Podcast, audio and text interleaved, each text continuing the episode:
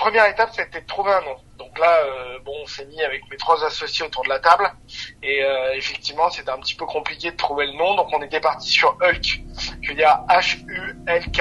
Ok. Ok. Donc euh, inutile de te dire qu'en l'espace de deux semaines, on a reçu un courrier de, je crois, des, des c'était Disney ou Marvel. je crois que Marvel s'est fait racheter par Disney en disant effectivement, vous n'avez pas le droit d'utiliser ce nom-là. Bon.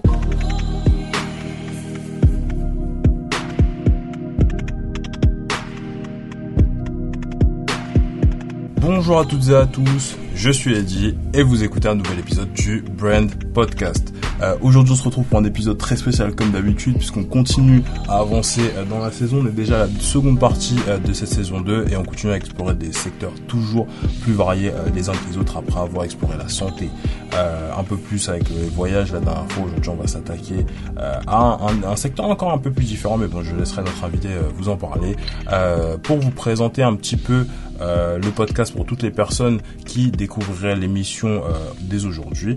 Le Brand Podcast est une émission qui a pour but de vous aider, euh, vous, CMO, CEO, euh, marketeur ou tout simplement curieux, à créer les marques fortes de demande, des marques qui soient adaptées au code du digital. Sans plus tarder, Thomas, je te laisse te présenter. Merci Eddie. Bah, écoutez, salut à, à, toutes et à tous. Donc moi je m'appelle Thomas Effantin, euh, j'ai 34 ans, je vais sur mes 35 au mois d'août.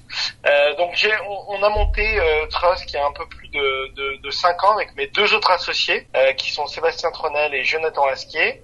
Et on s'est attaqué à un marché qui est quand même qui qui est pas simple, qui est la livraison du dernier kilomètre. Donc nous notre objectif vraiment c'est de révolutionner euh, ce dernier maillon de la chaîne qui, euh, qui est aujourd'hui euh, pour les retailers, donc pour les, grandes enseignes, extrêmement important. Et donc, euh, bah, on a lancé cette boîte, comme je dis, un peu plus de 5 ans. On est présent dans dans deux pays qui sont la France et la Suisse. Euh, on espère développer notre service euh, très très bientôt dans, dans, dans un nouveau pays, euh, mais on fera probablement une annonce dans quelques mois. Et, et donc voilà, en tout cas plaisir d'échanger avec toi. Et juste pour finir, on est un peu plus de 100 employés actuellement répartis dans toute la France et en Suisse. Ok, super intéressant. Bon, du coup, tu déjà résumé euh, les grands éléments euh, pour cet épisode. Aujourd'hui, on va pas mal parler de stratégie de marque. Ensuite, on va continuer un petit peu plus sur l'expérience de marque. Et puis, on va un peu parler aussi de ton parcours, euh, de ta vie, sur la partie plus personal branding. Et on finira euh, sur la partie Fast and Curious version brand, comme à notre habitude. Sans plus tarder, je vais commencer avec ma première question. Alors, on a déjà parlé pas mal de stratégie de marque sur le podcast, notamment dans le dans le dans les premiers épisodes, dans le troisième, il me semble, avec l'épisode de la Lab, où on parlait de comment on l'a créé etc., etc. Et pour créer une stratégie de marque cohérente, globalement, il faut se baser sur quelques éléments. Donc, euh, il y a une liste, je dirais, de cinq ou six éléments que je, du coup, je vais trop répéter pour euh, mes questions. Mais du coup, si je devais les donner à l'audience, c'est l'histoire, les compétences de, du coup, de, de l'entreprise, la mission, l'orientation au marché, l'échelle, l'organisation, la réputation, ce genre de trucs. Et euh, du coup, pour le coup, Trust, bah, vous bénéficiez quand même d'une certaine reconnaissance. Maintenant, tu m'as dit, ça fait plus de 5 ans que vous vous exercez sur votre activité. Vous avez levé quasi 10 millions. Vous n'y êtes pas encore, mais à quelque chose près, on y est. Et, euh, yes. et du coup, ça, ça mène à mes petites questions. Euh, Aujourd'hui, vous êtes en France, vous êtes en Suisse. Tu me parlais de demain ouvrir euh, peut-être d'autres euh, pays. Donc forcément, je suppose que ça envisage un développement peut-être en Europe, ce genre de choses. Et moi, je t'ai cité pas mal de piliers en intro pour construire une marque. Est-ce que si tu devais en prendre un ou deux qui sont bien plus importants que les autres au moment de faire cette transition en fait d'une marque française à une marque un peu plus internationale, ce seraient lesquels et pourquoi? Je sais pas si tu veux que je te les répète les piliers ou c'est good. Je veux bien, je veux bien que tu me les répètes rapidement. Ok, euh, je t'ai cité du coup l'histoire, euh, ouais. les, les, compétences de ta marque, donc euh, plus tout ce qui est proposition de valeur, etc. Euh, la mission, euh, ton orientation face au marché, donc ton rapport à tes concurrents, etc. Euh, L'échelle, donc à quel point tu exécutes vite ton marché, euh, ton organisation, donc ta structure interne, euh, ta réputation, et puis voilà, c'est tout. Le, le, plus important pour moi, uh -huh. c'est l'équipe. Okay. C'est l'équipe, c'est, je sais pas si tu l'as cité tout à l'heure. Bah, c'est l'organisation, quoi. Ouais, l'organisation. D'avoir une idée, c'est bien, mais je pense que plus important dans tout ça, bah, tu le vois, hein, parce que nous on a, on a, on a, on a pas mal de concurrents que j'appelle, on va dire, euh, confrères, qui sont sur le même secteur que nous. C'est gentil. Et en gros, je, je pense que ce qui fait la, la, vraiment la différence parmi bah, les autres ou, ou d'autres boîtes, hein, c'est l'exécution. Uh -huh. Et l'exécution, elle se fait grâce à l'équipe. Après, j'ai envie de te dire, euh, effectivement, il y a des moments où tu dois te faire financer. Donc, euh, si t'as pas les financements qui suivent tes ambitions, bah, c'est compliqué de se développer. Mhm. Surtout sur un marché comme le nôtre qui est extrêmement concurrentiel, où les fêtes sont quand même assez, assez, assez, assez petites, Mhm. euh, parce que les, les gens n'ont pas l'habitude de, de, de payer, euh, du moins la livraison. Mhm. Ils ont du mal à payer. Hein, euh, euh, donc, euh, donc voilà. Donc moi, je dirais avant tout, euh, si tu as une bonne équipe, tu peux aller extrêmement loin. Euh, voilà. En deux, je dirais effectivement, bah, tu as besoin d'être financé pour pour accomplir ce que tu as envie de faire avec l'équipe, parce qu'on est tous très ambitieux. Et je dirais la, la, la, le troisième pilier euh, qui rejoint un petit peu l'équipe, hein, qui l'a créé, c'est la culture. La culture d'entreprise te permet d'avoir des bases extrêmement solides et de, de développer, on va dire, sereinement. Mais c'est un job à plein temps. En tant que CEO, en tout cas, euh, pour ma part, je suis extrêmement vigilant à la culture et à tout ce qui se passe dans la boîte. L'objectif, c'est de communiquer au maximum entre nous Mhm. euh, et d'avancer ensemble. Et à partir du moment où on va dire que euh, c'est fluide entre nous tous, euh, que les managers ont, ont- ont- bien compris la vision et la direction qu'on voulait donner à la boîte, j'ai envie de te dire qu'il y a une grosse partie du travail qui est fait. Alors après, effectivement, faut, on est une boîte, comme je disais, on a une de nos valeurs qui est on a l'écran, on lâche rien, Mhm. euh, qui est euh, aujourd'hui euh, chaque personne dans la boîte euh, doit doit doit doit se reconnaître dans cette valeur là. Et, euh, et voilà, donc je dirais c'est vraiment euh, ces trois piliers. Donc euh, le premier c'est effectivement l'équipe. Le deuxième, je pense que le financement est très important aujourd'hui, surtout dans mon domaine. Mhm. Et le troisième c'est la culture d'entreprise. Ok, ok, ça marche. Donc en gros, ce serait ton organisation, donc comment tu arrives à avoir une, une équipe qui est bien structurée, hein, parce que c'est finalement ce qui est sous-entendu dans, dans la partie euh, l'équipe. Euh, Ce Ouais. serait du coup l'échelle, donc à quel point tu arrives à exécuter vite ton marché. Et, euh, et, euh, et dans la culture, on pourrait englober la, la mission finalement pour Trust, parce que il n'y a pas de, de culture euh, sans mission, sans que les gens soient rattachés à, à un but un peu commun.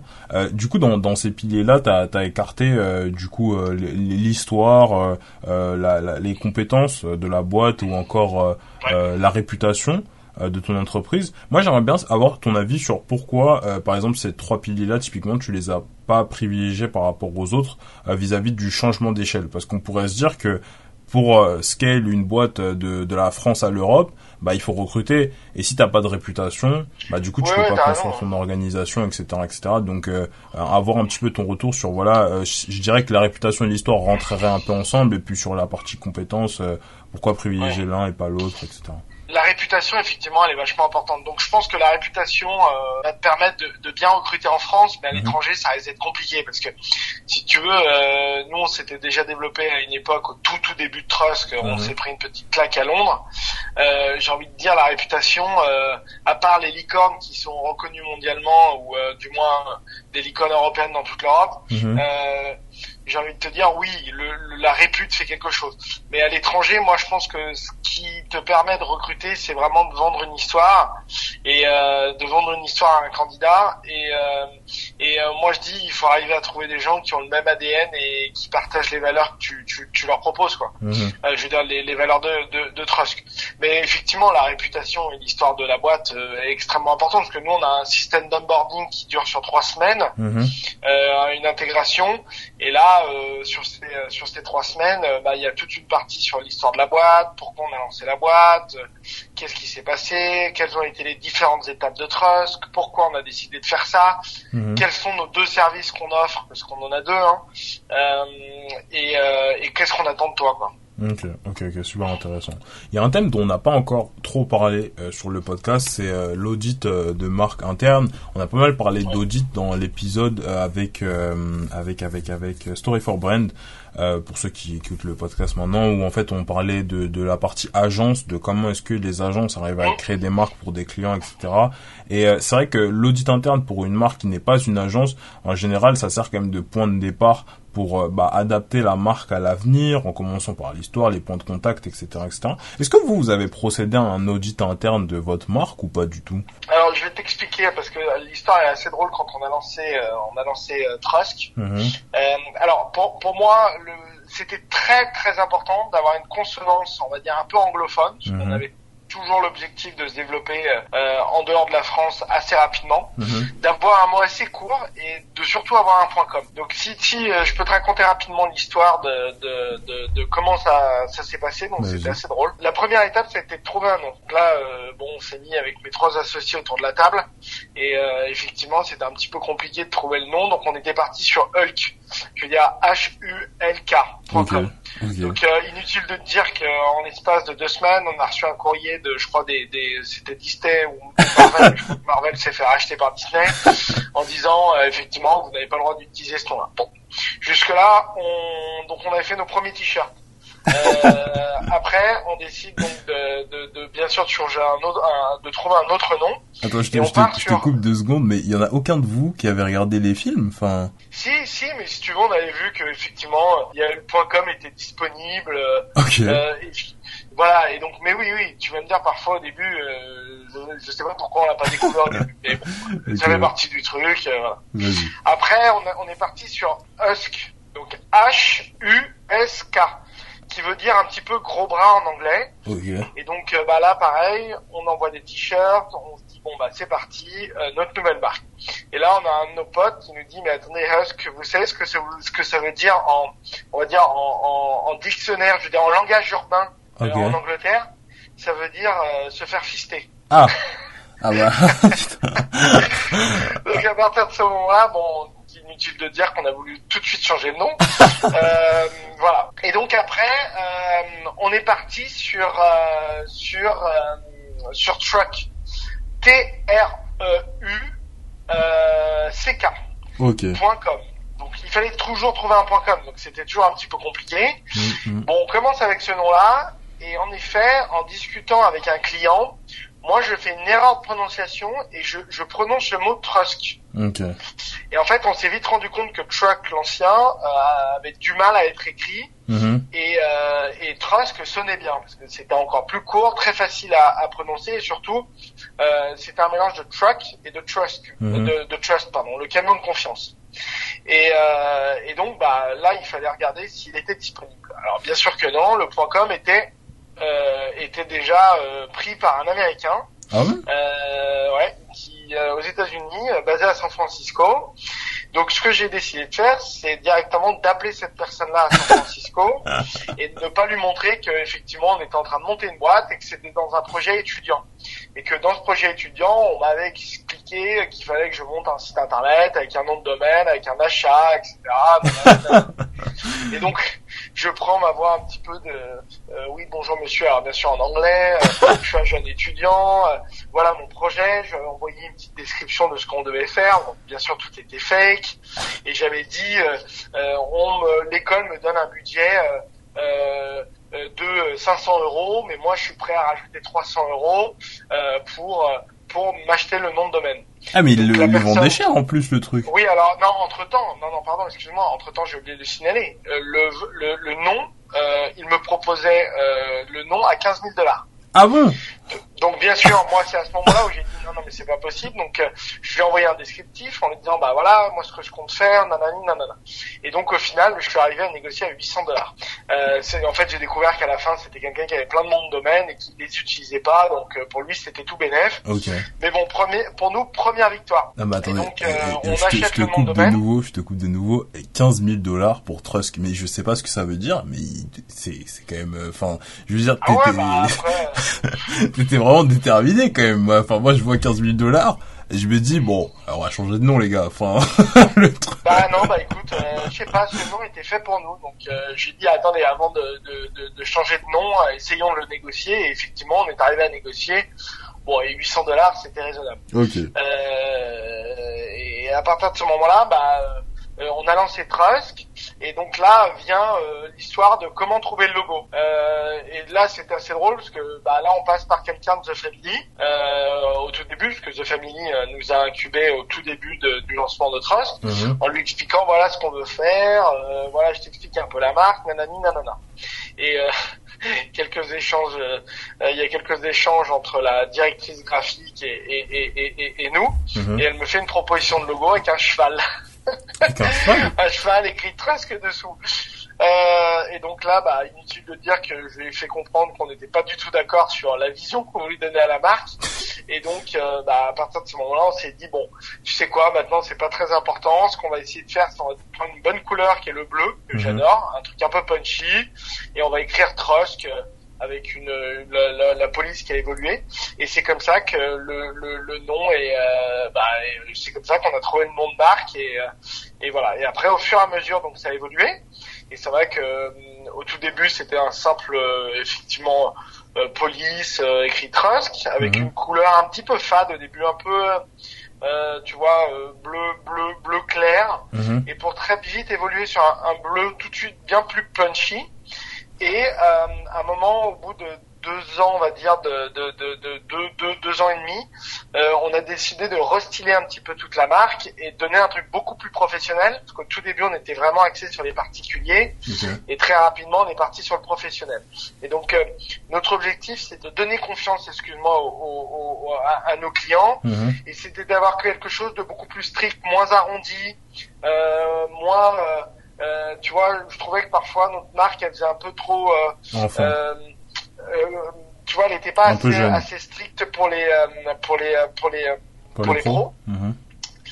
et, euh, et donc là on est passé par une super agence qui s'appelle l'agence Lord et euh, je t'avoue que c'était la première fois que je passais par une agence et à partir de ce moment-là on a travaillé le- la, la plateforme de marque et euh, on en est arrivé à, à deux points euh, d'inspiration qui étaient d'un côté l'aviation donc Mhm. avec tout ces, ces- ce marquage ce marquage le fait que ça soit quand même euh, un business très safe euh, euh, très structuré Mhm. et d'un autre côté, euh, j'aime beaucoup la F1, ses couleurs, c'est, tu vois, le, cette sensation de vitesse Mhm. et ce genre de choses. Et donc on a essayé de faire un petit peu un mélange des deux pour euh, bah, pour créer cette euh, cette nouvelle identité qui est celle de Trust que tu peux voir sur le, le, le site internet avec une couleur très flashy et euh, tu vois un mélange de bleu, de orange, de jaune. Euh, maintenant, on vient de mettre le vert un petit peu pour les trusks électriques.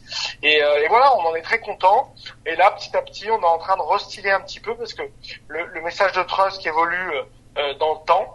Et euh, je pense que d'ici la fin de l'année, au début de l'année prochaine, il va y avoir un restylage du site internet avec un nouveau message parce que on évolue pas mal. Ok, ok, ça marche. Si tu devais me résumer, euh, parce que c'est vrai que tu, tu m'as expliqué comment vous avez fait ça au tout début, mais me résumer votre démarche si vous deviez la faire aujourd'hui sur euh, tout cet audit de marque, etc. Comment ça s'organiserait euh, chez vous en interne? Puisque ce qui me semblait, c'était qu'en en pré-call, Sonali me disait que du coup vous avez plein de prestataires externes et que vous étiez Ouais. euh, pas mal aussi euh, à l'intérieur de la boîte. Donc tu me disais 100 en intérieur. Euh, si aujourd'hui vous deviez refaire ce process, mais euh, maintenant avec toutes les équipes que vous aurez, etc., de manière très concrète en organisation, comment est-ce que vous feriez la chose en fait? C'est une, une très bonne question. Bah ça, je demanderai à son avis, je pense. je lui dirais bon, comment on fait? Non, mais euh, écoute, je, je sais pas. Peut-être euh, m'inspirer de comment on a trouvé nos valeurs avec Trust. Que Mhm. On s'est tous enfermés. Bon, à l'é- à l'époque, on était une, euh, quand on a on trouvait nos valeurs, on était une vingtaine ou 25 et on avait loué un endroit euh, où on s'est un petit peu isolé, on s'est fait accompagner. Et l'objectif, c'était bah, euh, euh, au fil des discussions, de- d'ateliers, on est arrivé sur nos, nos, nos six valeurs et, euh, et euh, je, je pense que je ferai pas ça avec tout le monde parce que Mhm. aujourd'hui c'est compliqué de, de, de, de travailler avec 100 personnes. Mhm. Euh, néanmoins, je pense que j'écrémerai le, le travail avec une, une quinzaine de personnes. Mhm. Tu vois potentiellement les managers plus euh, euh, les membres du Comex. Mhm. Et à partir du moment où on a trouvé, on a trois ou quatre pistes, c'est effectivement sonder les équipes et là euh, leur demander effectivement euh, bah, euh, quel est leur choix, euh, quelle est la vision et euh, tu vois, mais vraiment les guider sur euh, sur deux ou trois voies parce qu'autrement ça peut vite devenir le bordel. Ok. Tu vois, quand on avait fait effectivement les flocages et les équipements, les uniformes, pardon, euh, bah, on avait fait trois, deux ou trois propositions et chacun devait voter. Et effectivement, bah, à la fin, c'est nous qui choisissions, mais déjà, ça nous permettait de, bah, de nous guider sur notre choix, quoi. Ok, ok, parfaitement clair. Euh, J'aimerais bien qu'on parle d'un truc, sachant qu'il nous reste une petite petite minute sur cette partie euh, plus marque tout ça. C'est euh, Ouais. sur ce cette partie plus euh, Trusk Academy. Dans l'épisode avec Luco, on a pas mal parlé d'un concept qui s'appelle le cadre de référence. En fait, c'est l'idée Ouais. que quand je te dis un certain mot, tu vas y affilier une certaine perception en fonction bah, de ce que tu as dans ton esprit. Donc si je te dis iPhone, tu vas penser par exemple à quelque chose d'esthétique. Et moi, si je pense logique, oui c'est vrai aussi. si je pense logistique, la première chose qui me vient en tête, c'est le fait qu'il y a pas mal de galères, de gens pas contents, etc. Et du coup, vous, vous avez essayé de contrer ça justement en créant la Trusk Academy. Tu l'as un petit peu présenté euh, Ouais. au, début de l'épisode, donc en, se- en se positionnant un peu plus comme étant un, un, un gage de qualité. Dans les faits, moi je trouve que le concept il est ultra sympa, etc. Mais ça reste quand même un label que vous, en fait, vous avez créé vous-même pour juger de la qualité de votre propre service, tu vois.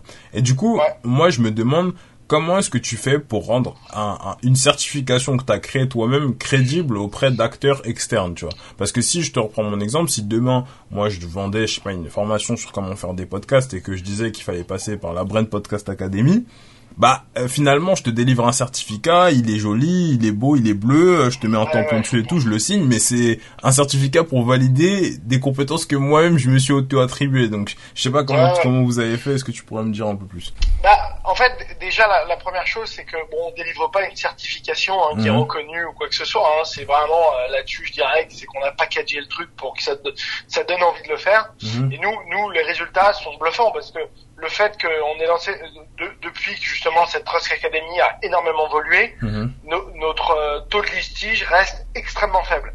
Et la qualité de la prestation des, des sous-traitants qu'on sélectionne est, est- est- est très très bon. Euh, donc, si tu veux, bon, l'objectif c'est pas de devenir une école agréée par, par l'État, ça Mhm. reste la Trust Academy pour sélectionner nos sous-traitants. Parce que bon, pour que je le dise bien nos auditeurs, nous on travaille pas avec des auto-entrepreneurs ou des particuliers, on travaille avec des sociétés, je veux dire avec des, des- des professionnels du transport. Mhm. Donc l'objectif, via cette formation, euh, donc elle se décompose en trois étapes. La première étape, c'est c'est tu dois nous remettre un certain nombre d'informations sur le site, sur notre site internet pour bien vérifier déjà si tu es une société. Mhm. À partir du moment où tu es validé, on t'invite à une, euh, une, une, euh, une journée. Donc euh, le matin, c'est de la pratique, euh, de la théorie, pardon, et l'après-midi, c'est de la pratique. Mhm. Alors, on n'a pas pour vocation encore à former les gens, parce que normalement, les, les sociétés doivent déjà être formées, mais déjà à sélectionner, voir quelles sont les sociétés professionnelles et celles qui sont moins sérieuses. Euh, et à partir de ce moment-là où tu as validé cette deuxième étape, tu rentres en période de test d'un mois. Et dans cette période de test d'un mois, la- le seul moyen de devenir officiellement Trusker, c'est d'avoir une note de 9 sur 10 euh, sur la globalité de tes courses. Mhm. Et à partir du moment où c'est validé, tu deviens officiellement Trusker. Et là, l'objectif, bah, par cette Trusk Academy, c'est que tu aies aussi ce sentiment d'appartenance.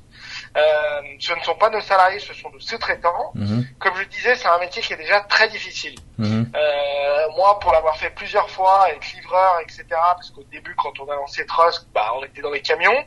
Là, aujourd'hui, on fait des vies ma vie euh, quasiment tous les trois mois, où l'obligation de chaque personne d'aller dans des camions. Donc, je m'en rends compte à quel point c'est difficile. Et moi, l'objectif, notamment avec Trusk, c'est de donner ce sentiment d'appartenance et montrer aux Truskers qu'on essaie de prendre au maximum soin de, de, bah, de ces sociétés-là. Et donc, euh, bah, ça passe aussi par l'image de marque, parce que moi, ce que je me suis, je me suis rendu compte quand je suis arrivé, euh, ne connaissant strictement rien à la logistique, à la livraison des kilomètres, je me suis rendu compte d'un truc, c'est qu'il n'y a pas une, je veux dire, il n'y a pas un transporteur aujourd'hui qui, pour moi, hormis les boîtes américaines, qui ont investi vraiment sur une image de marque. Et donc, euh, bah, à partir de ce moment-là, nous, on a investi. Et ça, euh, bah, euh, moi, j'ai- besoin que le, le, le transporteur partage nos valeurs et se dise, OK, je tombe sur une boîte de transport qui est aujourd'hui professionnelle et avec qui j'ai envie de travailler. Donc on essaye de passer par tout le processus là. Et pendant la Trusk Academy, on raconte aussi l'histoire, comment on en est arrivé là, pourquoi on fait ça, euh, quels sont les avantages de travailler avec nous. Et, euh, et donc, euh, et donc voilà. Mais c'est devenu un bon atout d'attrait de, de, société. Mais bon, aujourd'hui, on en est très content, mais elle évolue au fur et à mesure. Hein. Je dis pas qu'on a fait des erreurs, mais elle évolue au fur et à mesure. Là, il y a une belle, il y a, une nouvelle version de la Trusk Academy qui va sortir fin de fin du fin de l'année, pardon. Mhm. Et donc, euh, et donc voilà, donc c'est une, c'est une bonne vitrine pour nous vis-à-vis des, des, transporteurs aussi. Ok. Est-ce que du coup, euh, je vais retourner ma question dans un autre sens. Est-ce que tu pourrais euh, nous expliquer qu'est-ce que tu pitches aux premiers transporteurs? Comment comment tu leur vends la Trust Academy au tout début quand il y a personne qui s'est encore qui est encore passé dans le process, etc. Et une autre question au, niveau de la Trust Academy, tu disais qu'il fallait valider avec une note de 9 sur 10. Vous connaissez un peu vos taux de sélectivité? Enfin, est-ce que du coup tout le monde valide le, le process? Est-ce que vous, cassez la moitié des, des candidats? Enfin, comment ça s'organise Bon, moi je t'avoue que c'est plus moi qui présente euh, la société aux, aux, aux, sociétés de transport. Mhm. Mais bon, ce que je leur dis, je leur dis que nous, on est le, le ce que j'utilise souvent, du moins euh, aux équipes, etc., c'est que on est le nouveau porte-drapeau de cette nouvelle génération de, de, de, de, de transporteurs. Mhm. Euh, en, en, gros, on est là vraiment pour, pour, pour donner euh, un, un, un vent d'air frais sur ce secteur qui n'a pas évolué depuis plusieurs décennies. Mhm. Et donc aujourd'hui, nous sommes cet acteur du changement. Euh, et donc, bah, on leur explique que bah, si si s'ils si, si, veulent effectivement bah, euh, travailler avec nous, bah, ils sont les bienvenus. Et, euh, et je leur explique tout simplement que bah euh, voilà, nous on est une société jeune, on est une société unique, bah, qu'on a envie de bousculer les codes. Et bah, s'ils partagent ces valeurs-là, vous êtes la bienvenue. Euh, voilà, euh, tout simplement. Mais après, il faudrait que effectivement, euh, il faudrait que tu participes à une Trust Academy, comme ça tu verras par toi-même. mais mais non, mais voilà, j'ai pas l'intro de la Trust Academy en tête. Mhm. Mais en tout cas, quand je parle à des à des transporteurs, effectivement, qui travaillent avec nous depuis plusieurs années, ils se rendent compte que bah il y a une grosse différence entre le mindset d'un d'un trust ou le, le mindset d'un traditionnel. Et et bah, on essaie de porter énormément d'attention sur sur euh, sur la la qualité de service qu'on leur propose et euh, et voilà parce que c'est un métier qui est pas facile.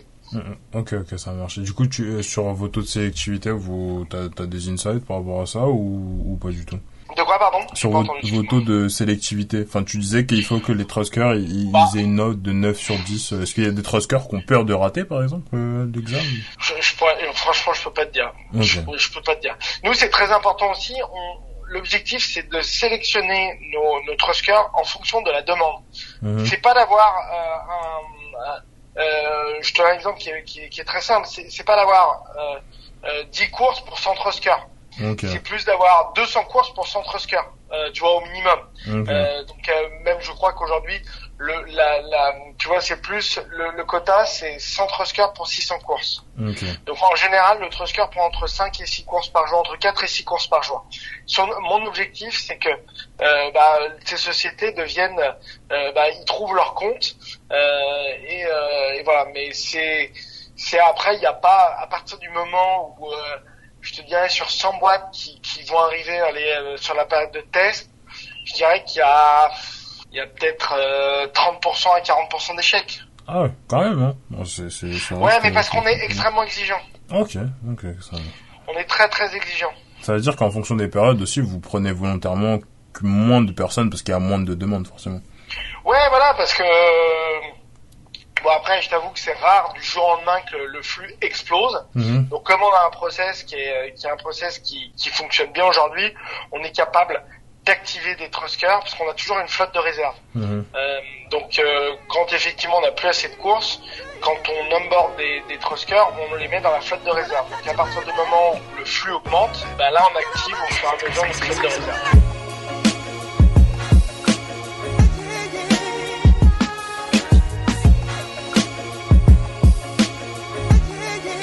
Ok, ok, super intéressant. Bon bah du coup on est déjà quasiment à 30 minutes euh, d'entretien et on va passer à la partie personal branding en plus sur ta vie. Euh, avant de co-créer euh, Trusk, je vois que tu as aussi co-créé une boîte qui s'appelait WeSquare et si j'en crois ton LinkedIn, c'était un service de stockage sur mesure dédié aux citadins et professionnels leur permettant de libérer de l'espace chez eux et ou au bureau. Et du coup, bah, c'était finalement un business aussi assez similaire à ce que vous faites euh, aujourd'hui. Moi, j'aimerais bien savoir qu'est-ce qui t'a donné envie de faire la transition entre Whiskware et Trusk, en fait? Bah, déjà, c'est ma quatrième boîte, hein, parce que moi, je suis parti vivre avant à Dubaï, où mhm. distributeur d'une dans, dans, de, de, grosse enseigne dans le médical. Euh, pendant trois ans et demi que j'ai revendu euh, à, bah, à, cette, à la maison mère qui s'est installée. Ensuite, je suis parti vivre en Côte d'Ivoire où là j'ai fait du négoce de notre cajou avec un associé, où là j'avais un pampa, euh, convaincre les, les, paysans ivoiriens de, de, me vendre leur cargaison de notre cajou. Pour euh, ensuite les revendre aux Indiens. Bon, donc euh, c'était très très, c'est une expérience très enrichissante, mais euh, très compliqué aussi. Mhm. Euh, et ensuite, je suis rentré à Paris parce que effectivement, j'ai vu que l'écosystème startup était vraiment en train d'exploser. Mhm. Et je me suis dit, mais attends, il euh, faut que moi aussi, je vais saisir ma chance. Et c'est avec Sébastien, donc un de mes un de mes, euh, avec mes associés d'aujourd'hui, avec qui on a, on a, on a fondé Trust. Euh, euh, WeSquare, pardon. Et donc là, WeSquare, comment on est arrivé au, à changer d'idée?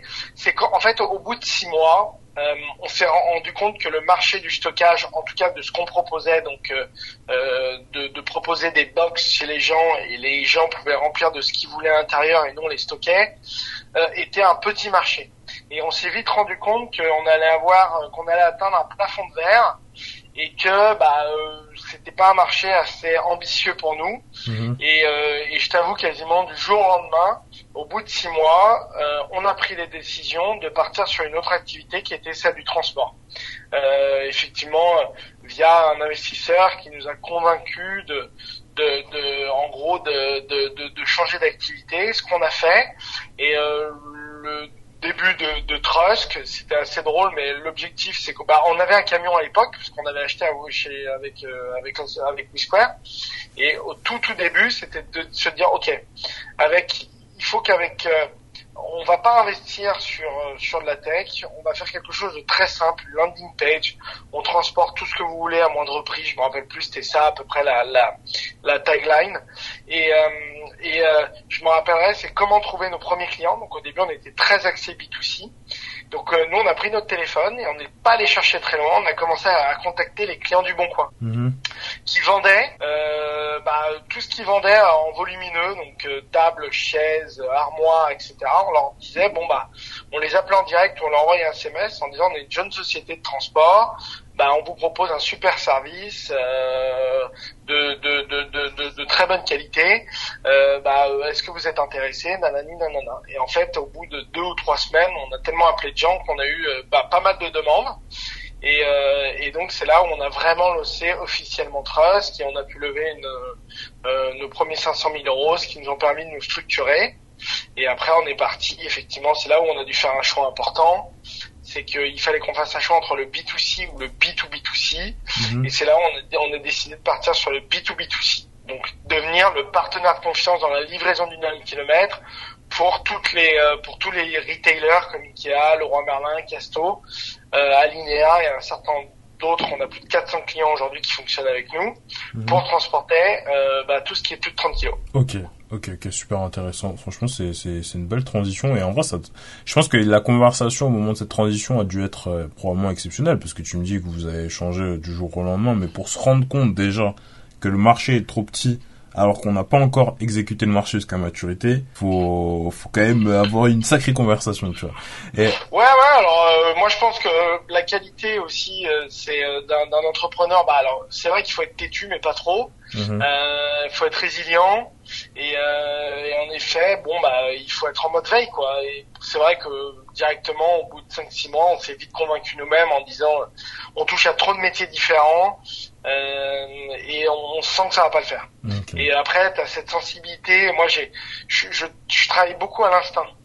Euh, donc euh, effectivement, j'ai, je sais pas, j'ai, j'ai, j'ai senti le truc et mon associé a senti la même chose à, euh, par la même, au même moment et on s'est dit bon bah les bingo on y va. Qu'on a, de toute façon, on n'a rien à perdre. Ok, ça marche. Euh, Je vois que, enfin, tu, tu m'en as parlé, mais du coup, c'était ma seconde question, que tu as fait du coup du négoce euh, entre l'Inde, la France et, euh, et euh, la Côte d'Ivoire, du coup. Non, alors Euh, que entre la Côte d'Ivoire et l'Inde. Que Non, entre. pas, pas avec euh, pas avec la France. pardon. Ok, entre la Côte d'Ivoire et l'Inde, du coup, pour des, des noix de cajou. Moi, j'aimerais bien savoir qu'est-ce que ça t'a appris, cette expérience internationale que tu réutilises aujourd'hui dans Trust, en fait? Bah écoute, ça m'a appris à relativiser sur la vie.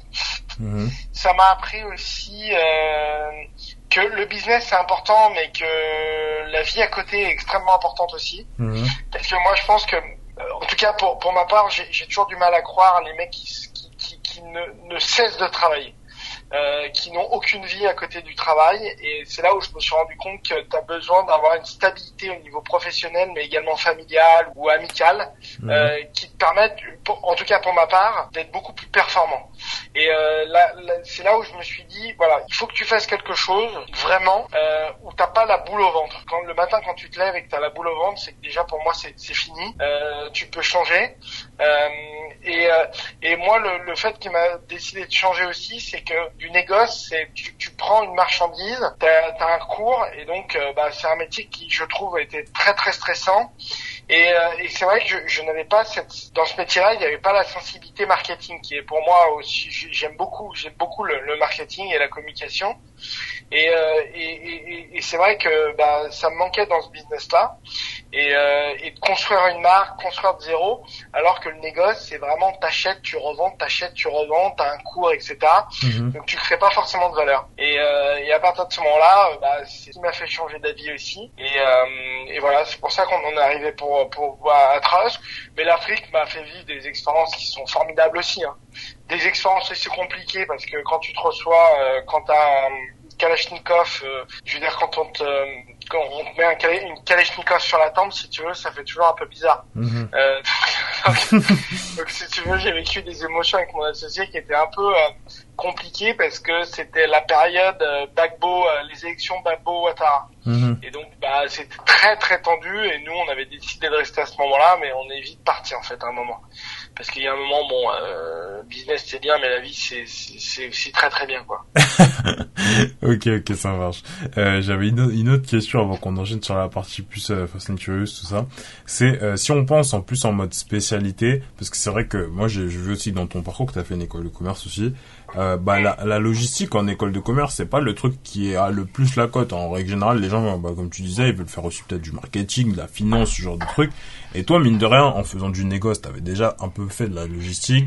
Euh, tu me disais à Dubaï que tu, tu bossais pour un revendeur, il me semble. Du coup, Non non, j'étais revendeur. Ah, j'étais t'es- revendeur. t'étais J'étais revendeur, donc, euh, de cette enseigne, euh, d'une enseigne française. Ok, donc- C'était du commercial. Donc ouais, ok, c'était du commercial. Là, du coup, avec WeSquare, c'était encore de la logistique. Avec Trust, qui a aussi encore un peu de logistique. Et du coup, moi, j'aimerais bien savoir, ça, ça devient d'où cet amour de, de ce secteur? Parce qu'en fait, je me dis, tu vois, quand, par exemple, vous vous rendez compte que le marché, il est trop petit, euh, bah, vous auriez pu faire une boîte qui a complètement rien à voir. Enfin, je veux dire, la French Tech, comme tu Ah ouais, disais, est en train d'exploser, euh, etc. Enfin, c'est- moi, je pense que c'est le pur hasard qu'on soit arrivé dans la logistique, hein, parce que je t'avoue que la logistique, c'est pas ma passion non plus. Hein. euh, donc, euh, nous, moi, ce que j'ai trouvé justement excitant, c'est de partir sur un marché qui est colossal, hein, qui est le transport, euh, la livraison des kilomètres et la log, mhm. et de partir d'une feuille blanche sans rien connaître à la log. Et effectivement, si tu regardes mon équipe aujourd'hui, personne n'est spécialisé dans la logistique. Euh, donc bien sûr on le devient hein, parce que quand ça fait cinq ans que t'es là-dedans, bah tu commences à bien comprendre.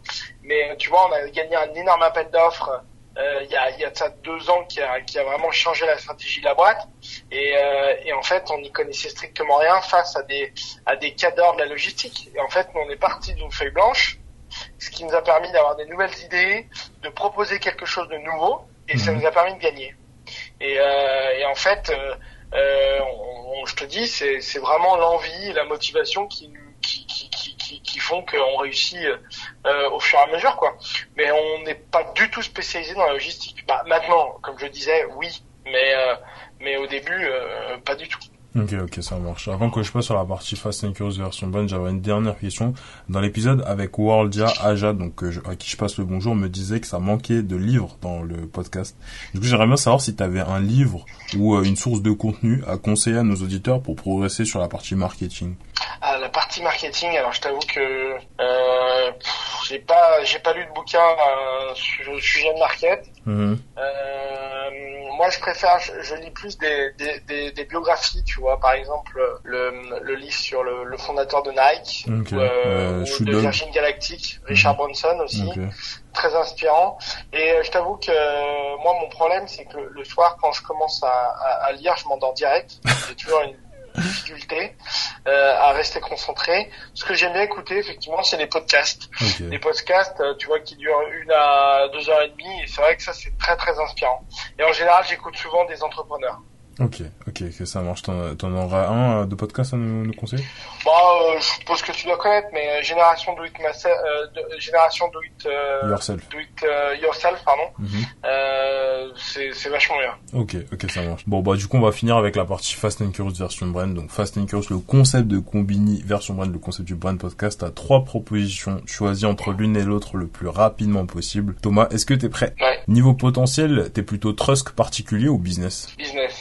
Niveau impact sur les clients, t'es plutôt visuel de marque sur un camion ou dans le métro Euh, camion. Pour la reconnaissance B2B, t'es plutôt French Tech 120 ou Next 40 Euh, French Check 120. Pour finir, Thomas, quelle est ta question pour moi Quelle est ma question pour toi Alors moi qui aime bien les fringues, quelle est ta marque euh, de vêtements préférée et pourquoi Ah c'est c'est ah c'est là elle est dure c'est là elle est dure alors du coup euh, pareil on va encore mettre un, un peu de contexte etc c'est vrai qu'il y a eu pas mal de de de- d'affaires autour euh, autour des Ouïghours notamment euh, et en vrai ça me fait mal au cœur parce que c'est vrai que bah, beaucoup de marques qui étaient dans cette affaire euh, sont des marques que j'apprécie particulièrement. C'est vrai que Nike était impliqué pas mal.